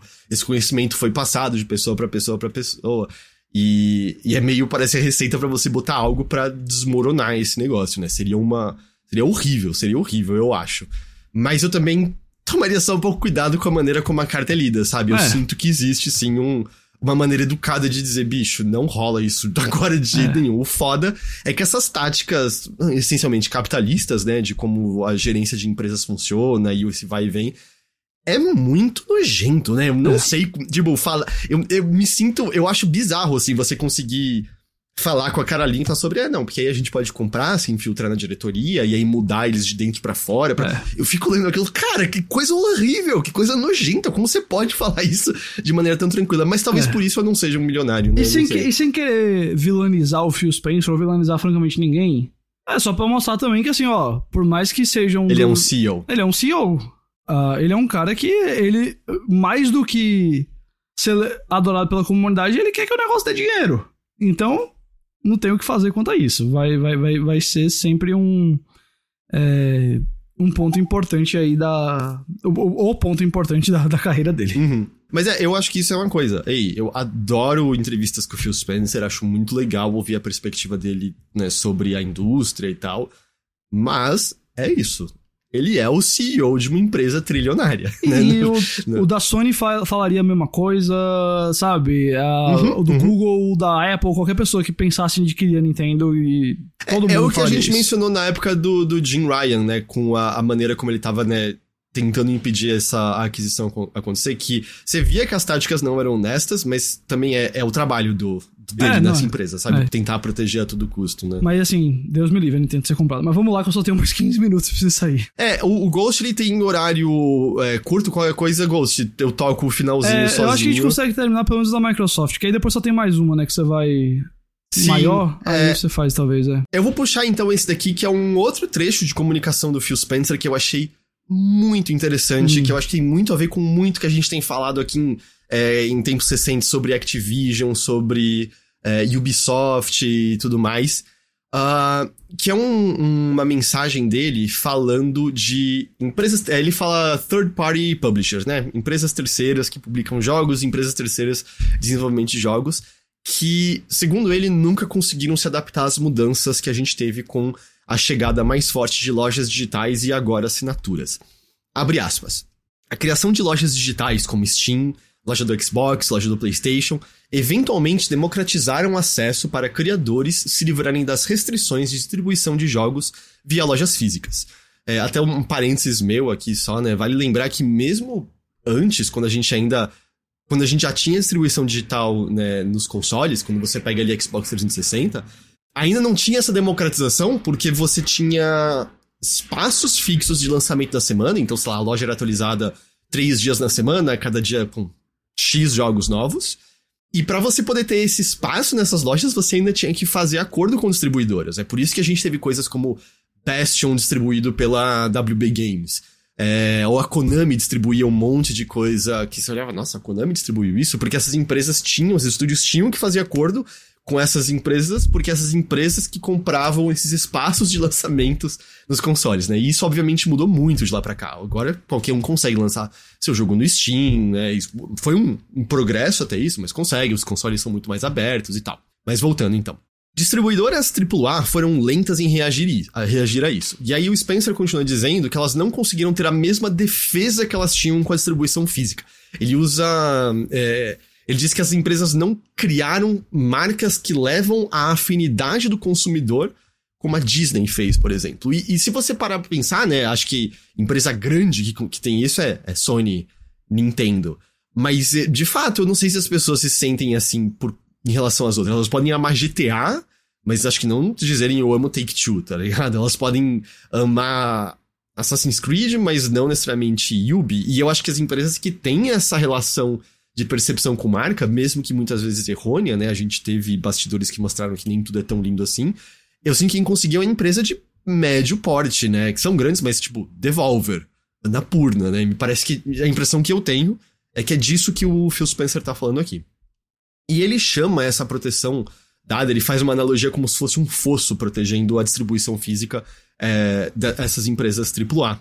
É, e que agora esse fosso, a maneira como eles têm isso, é usando a capacidade de criar produções caríssimas. Capacidade, leia-se, cofres fartos, né? Abre aspas. Poucas empresas podem gastar 200 milhões de dólares que uma Activision ou uma Take-Two gastam para lançar um Call of Duty ou um Red Dead Redemption. Essas distribuidoras AAA usaram, em sua maioria, essa escala na produção para manterem maior suas maiores franquias dentre os jogos mais vendidos de cada ano. O problema que essas empresas encontraram é que essa mesma escala de produção e custo fere a habilidade delas em criar novas propriedades intelectuais. Vide é, Activision cada vez mais fazendo all-in, né? Apostando tudo só no, no, no, Call of Duty e as outras coisas morrendo no meio do caminho. É, a Yubi, ela tem acho que atualmente 11 ou 12 projetos de Assassin's Creed em desenvolvimento. Não é tudo jogo, mas 11 ou 12 coisas de Assassin's Creed em desenvolvimento.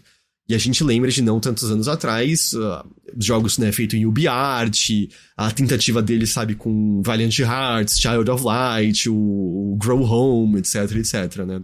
O Phil Spencer também menciona, eu achei a comparação interessante também, é que isso leva né, essas empresas a ficarem avessas a risco. Uhum. A gente testemunhou isso né, nessa última década. E é justamente isso que leva a essa empréstimo de franquia, né? A EA não vai desenvolver uma IP própria, ela vai fazer o quê? Ela vai desenvolver Star Wars.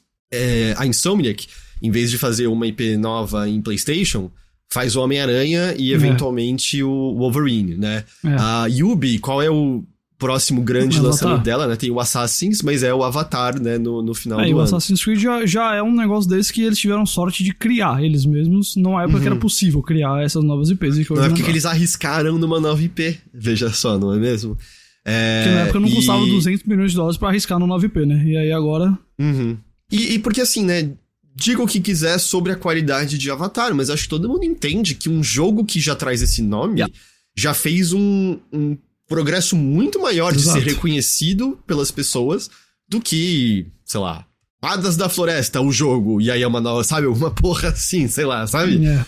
É. Um, e aí o, o, Spencer completa nisso dizendo: a mesma dinâmica, obviamente, ocorreu em Hollywood, com a Netflix criando Isso. mais novas IPs do que qualquer um dos estúdios de cinema. Óbvio, ele não tá falando de qualidade aqui, mas em termos de volume, não tem o que discutir em relação Exato. a essa afirmação, certo, Ghost? Exato. Não, não, de forma alguma. Uh, e aí a última parte que eu destaco né, desse, dessa mensagem dele é, abre aspas. Em um mundo no qual distribuidoras AAA não têm mais uma vantagem na distribuição de jogos com consumidores, elas não têm eficiências em sua produção e a taxa de sucessos não é desproporcionalmente maior do que a média da indústria. E aí ele cita que as maiores franquias atuais não vieram de empresas AAA. Bem que ele cita Fortnite, Roblox, Minecraft, Candy Crush, Clash Royale, Dota 2 e é, bom, Dota 2 e Fortnite um pouco questionável, mas dá para entender o que ele quer dizer aqui, né? É. E ele diz que, o que de qualquer jeito é, ele diz que esses jogos foram criados de maneira indep é, independentemente, com acesso pleno à distribuição. Abre aspas. De maneira geral, eu acho que isso é uma coisa boa para a indústria, mas isso coloca as distribuidoras AAA em uma posição complicada, Quanto mais avançamos, essas empresas estão tirando tudo o que podem de suas maiores franquias, mas estão tendo dificuldade em adicionar novas coisas ao seu portfólio de franquias de sucesso. A maioria dessas empresas estão ainda surfando no sucesso de franquias criadas há mais de 10 anos. É, quanto eu, a isso, eu, assim, o diagnóstico dele tá certíssimo. Eu concordo em tudo que o Phil Spencer falou. Eu, sinceramente, esse cenário é o que propicia eles conseguirem comprar uma Activision. Porque uhum eu não tenho dúvidas de que a diretoria da Activision, as pessoas na Activision, olham para si e sabem que esse é o percurso que uhum. eles estão seguindo, porque por enquanto deu certo. Se Call of Duty tomba, acabou, ferrou. A gente viu o que aconteceu com a Yubi pouco tempo atrás, que foi justamente o que fez ela o quê? Apostar tudo em Assassin's Creed depois disso, né? Exato. É, o Sr. Coro falou, bem ou mal, a Sony ainda emplacou Ghost e Horizon. Concordo. Eu tava a, a Sony na, nisso, viu? na geração nisso. passada, eles fizeram um trabalho muito bom de, de fomentar novas IPs, né? Exato. Eu acho que tá na hora deles trazerem novas, né? Eu Concordo, acho que tá, tá, tá no momento. Mas ao mesmo tempo, né, a gente até não sabe o que, que é uma franquia. O Álvaro falou Returnal. Pode ser que tenha um Returnal 2, também pode ser que seja um jogo sozinho. E tá ótimo como jogo sozinho, né? Deixa a House Mark pirar é, na próxima mas, coisa dela. Mas aí. também é muito possível que o que aconteça seja o que aconteceu com God of War, né? Que, tipo, para todos os efeitos, não tem nada a ver com God of War original. Mas chama God of War e tem o Kratos para ter um personagem reconhecível, para ter um título reconhecível e aí vai. É, porque assim, a, a Santa Mônica tinha uma nova IP que foi cancelada e ela agora, teoricamente, terminou um ciclo com o God of War Ragnarok. Poderia agora ir pra outra IP, né? A mesma coisa a Naughty Dog, que teoricamente Uncharted tá terminado. E The Last of Us, assim, vamos ser honestos, vamos fazer The Last of Us 3. Mas se você quisesse Sim. parar ali no 2, também dava para separar ali no 2. É, é e, e, eu também. É que a, a, gente não sabe exatamente o que a Naughty Dog tá fazendo fora o, o, o Factions, Factions, que também diminuiu muito, né? Mas eu, eu não me espantaria do tipo Vai ter um Last of Us 3, mas eu acho que a gente vê a Naughty Dog fazer alguma outra coisa também. É, eu torço muito para ter uma coisa nova da Naughty Dog. Uma que deve ter uma coisa nova agora, eu acho que é a, a Sony Band, né? Uh, porque.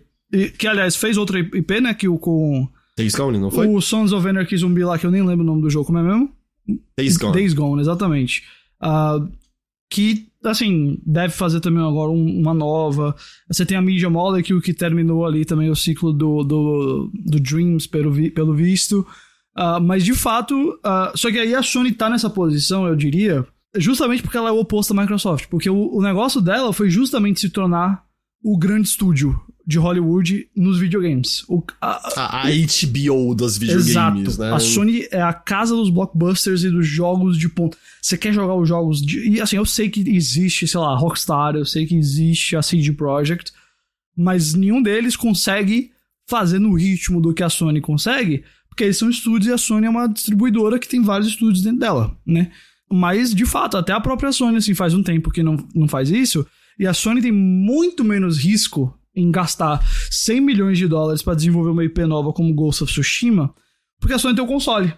E a Sony vai botar esse negócio em todos os consoles, e a Sony vai fazer questão de que todo mundo que tem um console saiba da existência desse jogo e queira comprar esse jogo, e de que ele não só seja um system seller, mas que o próprio sistema venda ele também. A Activision, se gastar 150 milhões de dólares para criar uma franquia nova, e ela não fizer o sucesso que Call of Duty tem, Sabe que todo mundo vai virar pra Activision e falar, por que você não fez mais Call of Duty? Ou pelo menos uhum. antes da Microsoft elas falariam isso. Por que você não fez mais do que faz sucesso? Do que a gente sabe que faz direito.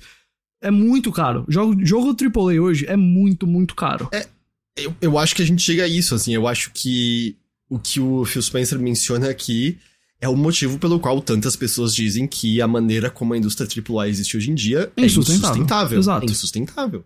Exatamente. É, a gente já, e isso que, né, aí além de tudo, o desenvolvimento tá demorando mais. A gente já, já, teve essa conversa. Cinco, cinco anos para cada jogo. Ou seja, a aversão a risco só aumenta e a necessidade do hit ser maior também, né? Porque é mais custo para você conseguir fazer, né? Exatamente. É, Aí, então é. Uma marca reconhecível, quer, quer seja ela reconhecível de videogame, como Assassin's Creed, quer seja ela reconhecível como é, entretenimento como um todo, feito Homem-Aranha e Wolverine, é muito mais tranquilo, né? E também uma outra coisa importante, né? A maneira como a lógica tá aqui é monetária, é a grana Sim. que você vai receber, né? Ele não tá falando de. Criatividade. Da, não. da criatividade do que é diferente desses jogos. Por isso que a gente tem na mesma lista, tá ligado? Candy Crush, uh, Fortnite, e a gente tá Exato. tá falando dos jogos exclusivos da Sony agora, né? Exato, é. Mas é, eu achei muito interessante esse. Eu acho que foi o e-mail mais interessante de todos das coisas que vazou hum. dele. Esse foi. Eu acho que é o que é, eu mais, não, é, mais gostei. É um diagnóstico muito preciso da indústria. Um, que mais? A gente tem aqui, você separou os rápidas e curtas da Microsoft? Rápidas e curtas Microsoft, exatamente. Porque teve tanta coisa que vazou que aí a gente pode. Uh, podia ficar aqui ad eterno, né? Eu só resumi algumas aqui, tá? Uh, em, em, bloco, em pontinhos bem pequenininhos. Por exemplo, tem um documento que a Microsoft reage ao aumento do preço do PS5 quando aumentou, é, como uma oportunidade de ganhar fãs, entre aspas, e também, entre aspas, deixar de ser uma seguidora. Mas ela admite que vai ter que aumentar o preço do Series X depois. Isso aconteceu. É... Aconteceu. Também tem outra que o Phil Spencer fala que os estúdios fecham porque a liderança vai embora, e ele dá exemplo a Lionhead Studios, ou porque o time perde a paixão, com a Ensemble Studios ele menciona. Em outra, ele fala que, é, em, em não é o Phil Spencer aqui, tá? Microsoft ela tem um e-mail que ela discute jogos que poderiam ser ou não é, investidos para ser título do Game Pass, para lançar com Game Pass. E Baldur's Gate 3 está nessa lista e ele é descartado porque uh, ele é mencionado como um RPG de PC do Stadia. E aí eles falam Second Run. Eu me confundi e coloquei aqui que é de segunda categoria, como se dissesse não é tão bom. E, e foi um erro que, tipo, a PC Gamer cometeu Isso. esse erro em artigo publicado. O eu acho que o Polygon também, também. Né, você mencionou. E, e eu acho que estrago foi feito por conta disso, porque eu vi é. já gente na internet gritando, dizendo eles chamaram Baldur's Gate de um jogo de segunda categoria, que, que é isso? Exato. E, e eu, eu confesso, minha, é, minha confusão foi totalmente honesta, assim, eu não estava muito familiarizado com a expressão second run, mas quer dizer literalmente segundo lançamento, sabe? Tipo, relançamento. É. Não quer dizer que o jogo é pior. Então eles estão... É, é, só você pensar que é... Sabe aquilo que eles lutam para ter pelo menos exclusividade temporária, porque você tem uma janela que é só Isso. você... Isso. O problema é que aqui essa janela já passou e passou para outra plataforma, não foi eles. É, é basicamente isso. E, assim, o, o tal lógico tá falando no chat aqui que de qualquer forma eles, eles subestimaram o jogo. Olha, eu vou dizer que eu, não, eu, eu, acredito que possivelmente, mas hum, não por achar que ele era jogo Quem não subestimou? A, a própria é. Lion, a, a, tipo, não, não achou que eles estariam no pois nível é. que eles estão. Tipo, é. eu acho que seria. Tinha muita gente animada, mas desculpa se você sabia que ele chegaria no patamar que ele chegou, torne-se analista dessa indústria, porque. É verdade. Não era esse o, o clima naquele momento. E aí, até engraçado é, que. É, justamente, o Alvo falou que é 5 milhões que eles achavam que eles teriam que pagar para ter no Game Pass o Baldur's Gate e 35 milhões pra Lego. Vamos lembrar que eu acho que eles estão falando daquele Lego que é a saga Star Wars inteira, né? Que é o mais é, recente, não é, não é... que tem até os três novos filmes. Isso que foi bem popular na, na ocasião. Foi, foi bem popular. Exato. É, eu acho que é até esse jogo que tem um, um doc interno dizendo assim: ah, é, o jogo poderia ser uma aquisição boa, mas a gente também tem que, tomar, tem que lembrar que vai ter é, um pouco de backlash, porque é um, essa imprensa que fala muito do crunch é, falou muito sobre como esse jogo foi desenvolvido em situações não ideais hum. e tal. E aí eu acho que é a prova de que a cobertura do assunto traz resultados, né? É. O, o, Jason Schreier até é, deu quote tweet com um diabinho, tá ligado? assim, é. Porque acho que é a prova de que isso chega neles, né? De que, de que essa informação espalha e chega por, até é, essas Por isso é importante ter repercussão e falar, exatamente. Por fim, a última rápida e curta da Microsoft dos vazamentos é que a Activision recebeu ano passado uma demonstração do NG Switch, que é o Switch de nova geração, Next Gen Switch. O que, assim, isso não é notícia. A EA deve ter recebido, a Ubisoft deve ter recebido, a, a sei lá, a, a sua tia deve ter recebido essa demonstração se, se ela trabalha na indústria dos videogames. Mas... É, minha tia trabalha na Nintendo. É, foi... Mas, é... O que teve de importante aqui é só que a performance do console, segundo eles, deve ser no patamar do PS4 e do Xbox One. Então, temos aí essa, que, essa noção. É, que eu, eu até uma coisa que eu tinha ouvido essa hipótese do no Game Mass, uh, que, por exemplo, a, a EA anunciou que está trabalhando numa versão de PlayStation 4 e Xbox One de Star Wars Jedi Survivor. Hum. Certo? Se o poderio do próximo Switch é o mesmo, basicamente, será que eles não estão pensando nessa versão já para garantir que eles têm Star Wars Jedi Survivor no próximo Switch, já perto do lançamento? Porque eles podem mirar no poderio do PlayStation 4. E aí, ao mesmo tempo, se der certo, eles lançam para PlayStation 4 e Xbox One também. Porque eles te, conseguiram é, desenvolver é, essa versão. Faz sentido, não faz? É, faz, faz sim. Bom, uh... terminamos então por é... hoje o dos vazamentos. E aí eu preciso dar uma vazada. Dá, dá um tchau então pro pessoal se tiver recadinho. É, não, meu recado é só que é bom estar de volta. Eu sei que hoje a gente teve que mudar o horário por minha causa. Eu ainda tô saindo antes do final aqui, então me perdoe, mas é porque realmente dia muito cheio. E aí eu, eu não queria ficar de fora do programa, especialmente porque já foram duas semanas fora e porque eu queria estar aqui com vocês para comentar desse momento importante aí do, do vazamento e tudo mais. Mas é isso, só muito, muito bom estar de volta semana que vem. Então, tudo dentro do padrão, eu imagino. Não, tudo diferente do padrão. Tudo diferente, tá bom então. É, então, Ghost, bom compromisso. Valeu. E a gente se vê semana que vem aqui. Tchau, tchau. Tchau. Tá.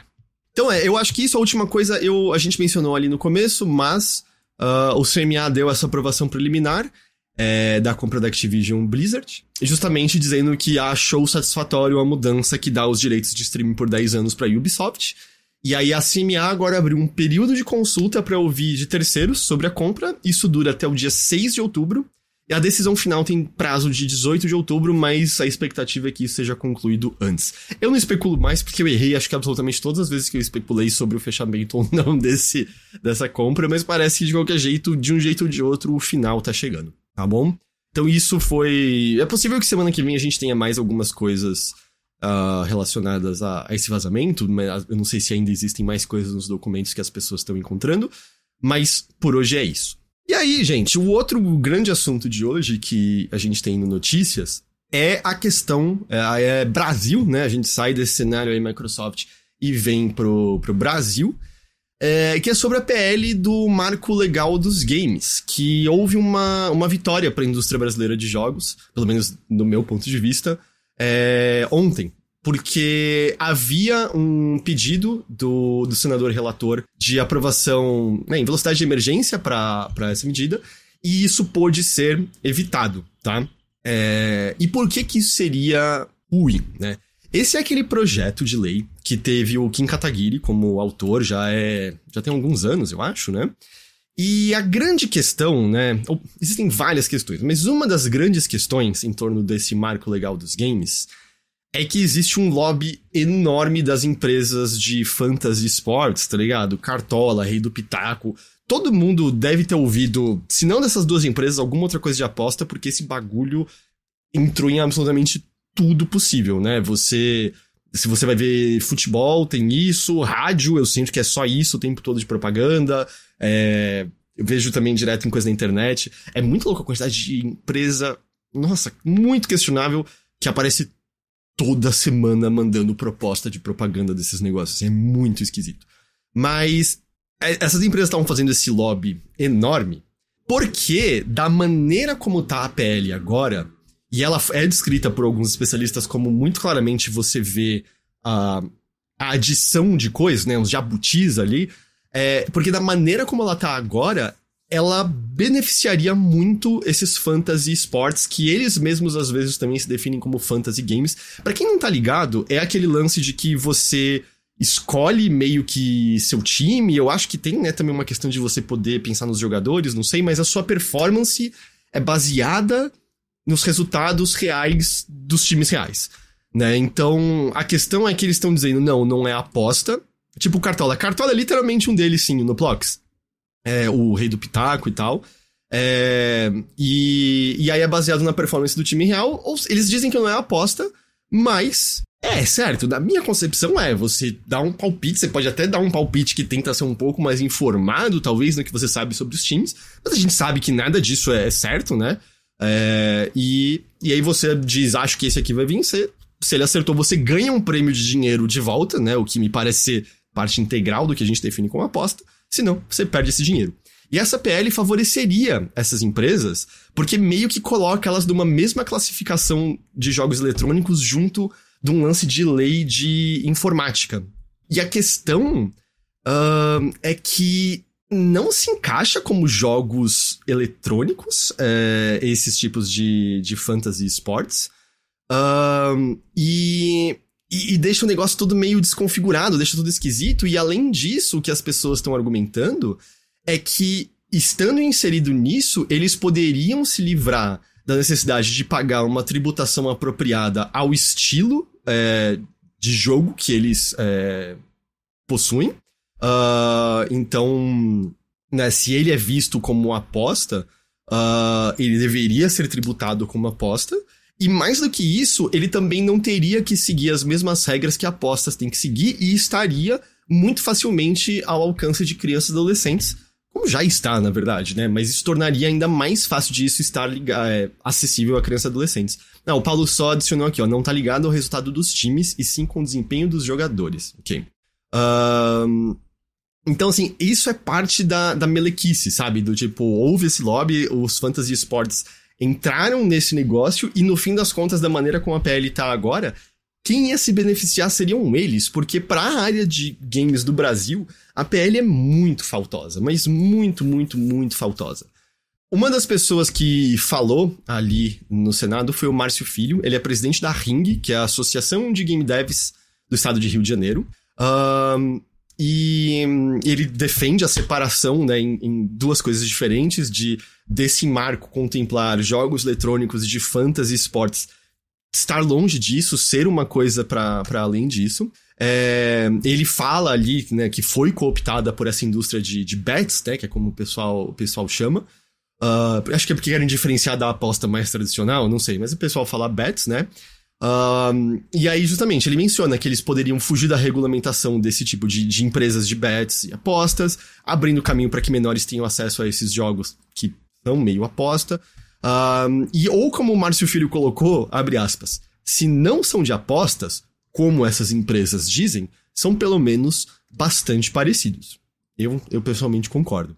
E ele até coloca num outro vídeo dele, no qual ele estava mencionando né, o resultado positivo da votação emergencial não tá acontecido, dizendo que se esportes de fantasia não se vê como aposta, que isso seja uma classificação para eles resolverem, para eles conseguirem argumentar que existe uma classificação específica para eles.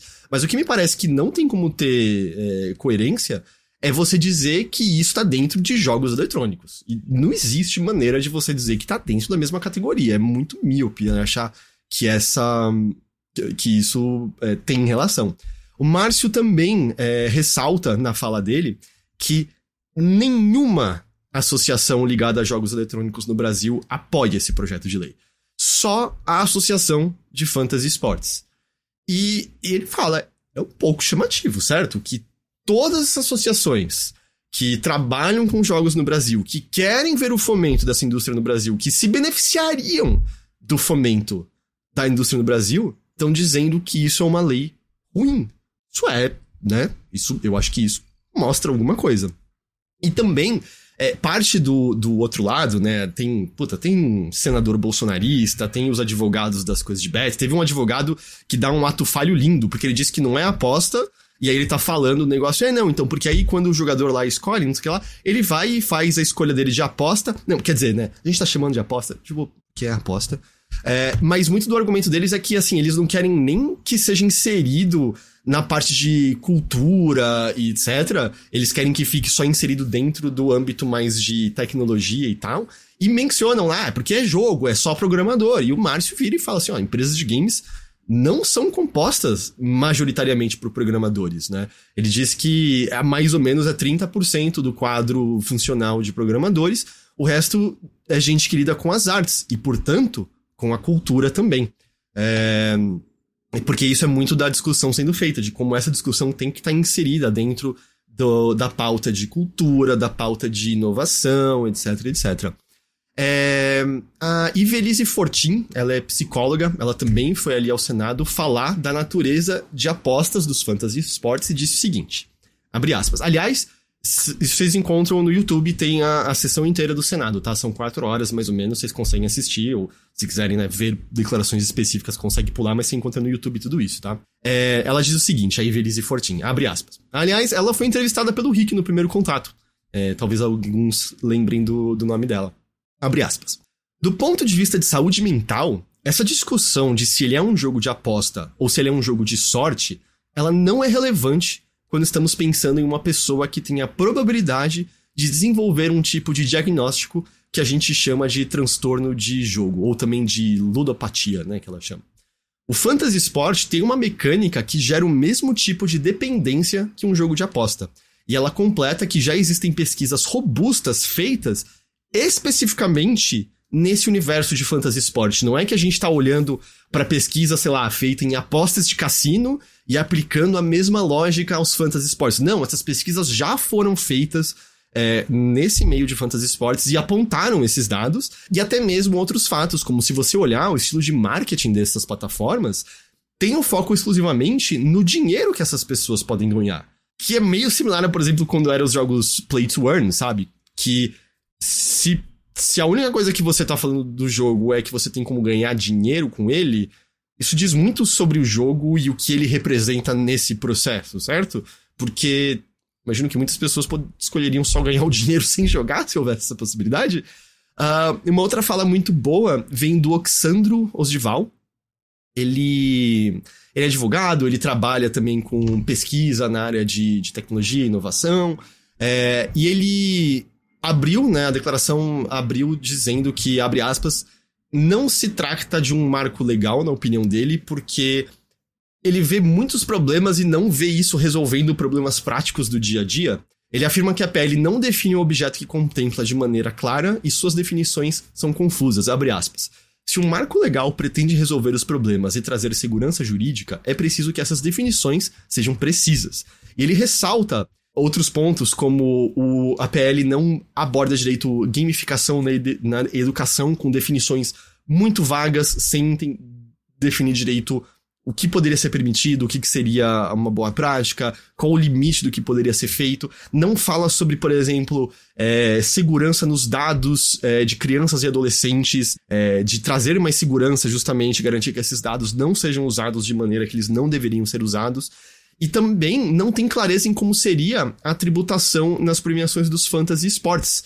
É, que tem que haver, e muito disso ocorre justamente por essa PL, na opinião dele, misturar duas coisas muito diferentes como se fossem uma só. E eu sei que a gente tá falando muito dos fantasy sports, mas isso não é o único problema da PL. Não é que se você só arrancar os fantasy sports, a gente tem uma lei boa que vá ajudar a indústria de jogos. É, muito tem sido dito por representantes da indústria, né? Uh, desenvolvedores, é, pessoas que trabalham na área cultural, uh, pessoas na área de, de, de, tecnologia e inovação, de que não houve um debate, não houve um diálogo, né? Foi tudo muito apressado justamente por conta desse lobbying de empresas de aposta, né? Que basicamente patrocinam tudo que você imagina, então é difícil saber se também não tem gente aí de rabo preso, com medo de perder grana se falar alguma coisa contra isso. Um, mas, além disso, tem outros problemas. Por exemplo, o Oxandro fala de uma falta de classificação precisa do que são jogos eletrônicos. E, e isso é uma coisa muito importante para, por exemplo, na hora de importar um kit de desenvolvimento, porque atualmente a, a, classificação que a gente usa é uma classificação de aproximação, né? E aí os kits acabam sendo tributados de maneira muito pesada.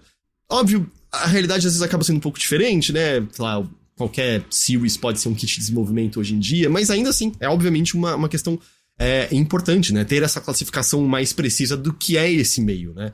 Uh, ele menciona até como a gente tá num meio de avanço muito constante. Por exemplo, a gente agora está debatendo IA, né? E parte desse debate com IA é regulamentação da IA.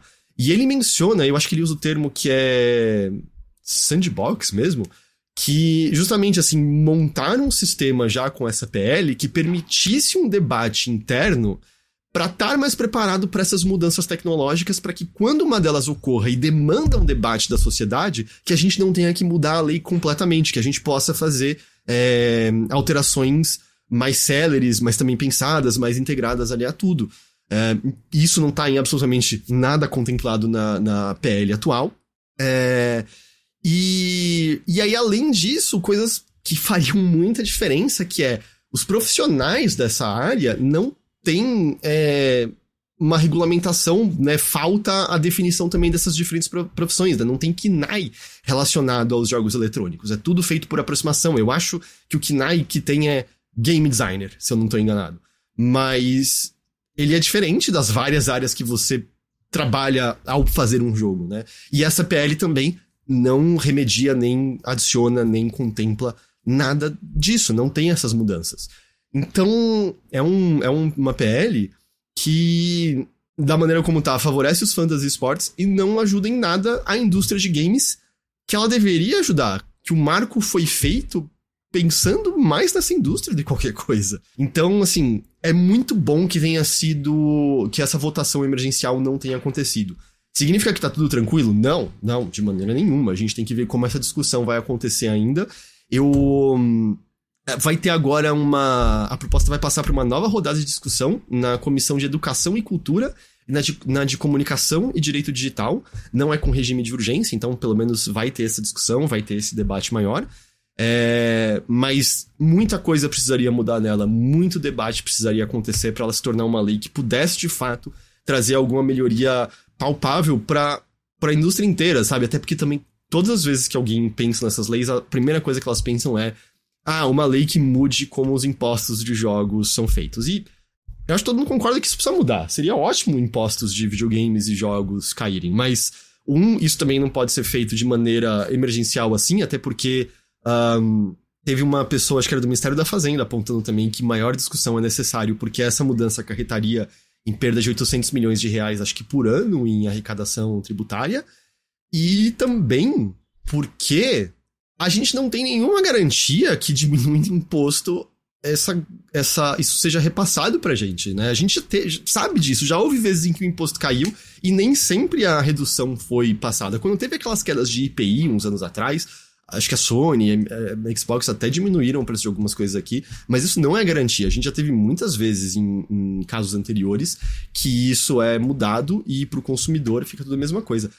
Uh, com certeza, Álvaro falou, mas assim, tributar games com jo como jogos de azar é errado, a classificação é errada. Totalmente, mas você entende que justamente uma PL que consiga, né? O, o, o problema é que essa PL também ela não traz essa classificação direito para jogos eletrônicos. E, justamente é tudo parte dessa, dessa discussão, né? Então.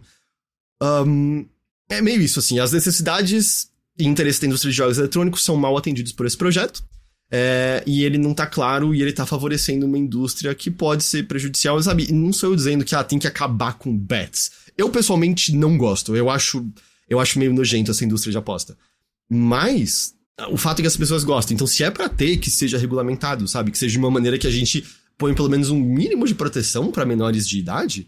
É, então, é uma discussão importante. Eu recomendo, tá ligado? Procurem lá no YouTube esse vídeo do Senado, vejam pelo menos alguns trechos. A fala do Márcio é muito boa. A fala da, do, do Oxandra é muito boa, a, a fala da Ivelise é muito boa. É, e você vê o, outro lado, né, dizendo, tipo, videogame não é cultura, videogame é tecnologia. Tem um senador bolsonarista dizendo que videogame não deveria ser contemplado como objeto cultural, que, né, é, além de retrocesso, só denuncia a completa ignorância do nosso senador, né? E esse cara tá lá falando por nós muitas vezes, né? É meio desesperador. Uh... Ah, sim, entendi, Álvaro, entendi. Ah, então é, isso foi a outra coisa grande da gente aqui no Brasil. Uh, fiquemos de olho, certo? Na, na nos, nos, próximos passos disso, no que, que, acontece. E eu tinha colocado aqui nas rápidas e curtas, né? Eu, eu ia deixar meio que a pauta por isso, porque hoje já foi um episódio grande, mas a única coisa que eu tinha colocado nas rápidas e curtas era a Unity tá quieta ainda. E enquanto, quando a gente acabado de começar a gravar, é, saiu uh, uma carta aberta da, da Unity falando do, do, do assunto. Uh, aliás, só falar aqui que também saiu agora aqui na Veja, tá? Eu vou ler o título para vocês. Se vocês entrarem na Veja agora, vocês acham. É, que é Apostas. Uh, isso foi publicado 22 de setembro, né? Que é hoje, foi agora às 10 e 12 da manhã. Apostas. A denúncia de propina em meio à disputa política pelo setor. Deputado da base do governo teria pedido dinheiro para aprovar leis favoráveis a essas empresas e não pressioná-las na CPI. Uh, então, tem coisas aí com essas empresas de apostas aí, só dizendo. Eu, abram lá a matéria e, e leiam depois. Até posso deixar o, o link aqui direitinho para vocês. Uh, mas vamos lá, a Unity publicou essa carta aberta. É, eu vou fazer uma tradução aqui na hora, ok, gente? Tá bom? É, para a nossa comunidade, eu sou o Mark Witten e eu comando a Unity Create, o que inclui a engine Unity e, a, e as nossas editorias. Eu quero começar com isso. Sentimos muito. A gente deveria ter falado com mais de vocês e nós deveríamos ter incorporado mais do seu feedback antes de anunciarmos a nova a política de runtime fee. A política de runtime fee é aquela política de você ser cobrado a cada instalação do jogo depois que você é, teve um número de downloads e um certo número de vendas. Nosso objetivo com essa política era garantir que podemos continuar a dar suporte a você hoje e amanhã, e continuar a investir profundamente na nossa engine de jogos. Você é o que faz a Unity ser é, incrível, é, e a gente sabe e precisa te ouvir. É, e trabalhar duro para conquistar a sua confiança. Nós ouvimos as preocupações e estamos fazendo mudanças na política que anunciamos para remediar isso. Nosso plano Unity Personal vai permanecer gratuito e não vai ter runtime fee para jogos construídos na Unity Personal. Ok, isso parece uma, uma boa coisa. Uh, a gente vai aumentar o limite de 100 mil dólares para 200 mil dólares e vamos remover a necessidade de usar a splash screen, né, a, a, a tela inicial de Made with Unity. Nenhum jogo com menos de um milhão de dólares é, em, em 12 meses estará sujeito a essa taxa. Para os criadores na Unity Pro e na Unity Enterprise, nós também estamos fazendo mudanças baseadas no seu feedback. A, a, política de runtime fee apenas será aplicada começando com a próxima LTS. LTS é a próxima. Basicamente a próxima versão, né? O próximo contrato, é isso? É... Ou é Long Term Support? Agora eu não sei o que é esse LTS, quer dizer. Long Time Service, ok. Long Time Support. Long Time Support, é isso? A, runtime, a política de runtime fee vai ser aplicada começando apenas com a nossa próxima LTS, que é Long Time Support, segundo o chat, uh, do Unity que sai a partir de 2024. Os seus jogos que atualmente foram lançados com e os projetos que vocês estão trabalhando atualmente não serão inclusos, a não ser que você escolha fazer esse upgrade para a, a fazer upgrade para a próxima versão de Unity deles. É long term support? Ok, ok, ok, ok. Ah, tá, porque tipo é a versão que eles garantem que eles vão ter suporte de mais tempo, porque significa que é uma versão o que mais estável, mais duradoura, é isso? Um, é, para os jogos que versão estável, entendi, entendi. É, para jogos que estão sujeitos a runtime fee, nós estamos te dando uma escolha em ou 2,5% de revenue share ou a quantia calculada baseada no número de novas pessoas engajando com o seu jogo a cada mês. Ambos os números são autorrelatados a partir dos seus dados que você já tem disponível. Você sempre será cobrado uma quantia menor. A gente quer continuar a construir a melhor engine para criadores, a gente blá blá blá blá blá. Aí vai ter um, um Fireside Chat. Hoje, às 4 p.m. ET, que é do nosso horário, é 5 da tarde. Vai ter daqui a uma hora, então, para quem tá no ao vivo. Uh, tá. Olha, eu acabei de ler isso, sabe? Obviamente, a primeira coisa que eu quero fazer é ir atrás do, dos desenvolvedores, ver o que eles têm a dizer, porque o que importa é o que eles têm a dizer nessa história. Dizendo a perspectiva de alguém que não tá desenvolvendo um jogo de Unity agora, tá? E que não, não, sei lá, teria que aprender uma nova engine. Ainda bem que eles deram para trás com muitas dessas coisas. Algumas dessas coisas era óbvio que eles tinham que voltar atrás. Sabe qual é o foda? É muito difícil não sentir que pode ter alguma coisa planejada de essas mudanças não seriam bem-vindas e aí eles anunciaram uma mudança muito pior para essa mudança parecer mais tranquila. De qualquer jeito, eles deram para trás, parece melhor, mas eu. Que garantia você tem que eles não, não vão dar uma dessa ali na frente de novo? E vamos supor que depois disso o Risticello cai fora. E chega um novo CEO que pira nas direções da diretoria e, e fa... entende? Eu, eu acho que esse é o problema principal em que eu acho que pelo menos o seguinte, isso dá segurança para quem está atualmente desenvolvendo algo já com a Unity, já estava lá na metade do seu desenvolvimento e, e quer finalizar esse, esse jogo com a Unity. Eu acho que pelo menos tá trazendo uma segurança para esses devs, porque puta merda, você imagina ter que largar, né, fazer esse port a essa altura para outra engine.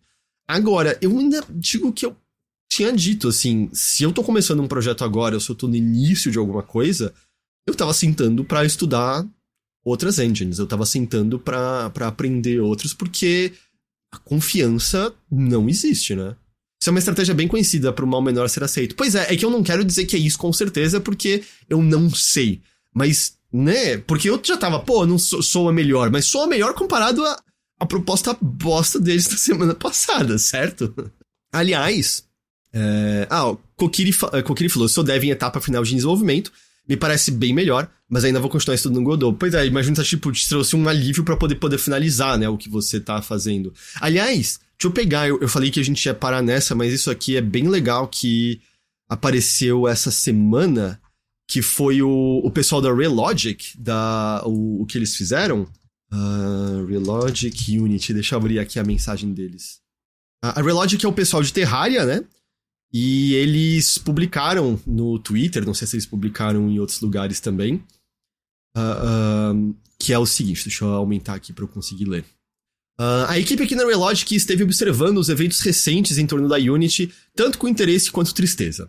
A perda de uma é, anteriormente é, de uma engine que anteriormente era líder e era né, amigável para as forças sombrias que negativamente impactam tanto da indústria dos jogos deixou a gente dismayed, né? Deixou a gente estarrecido pra, pra deixar pouco, né?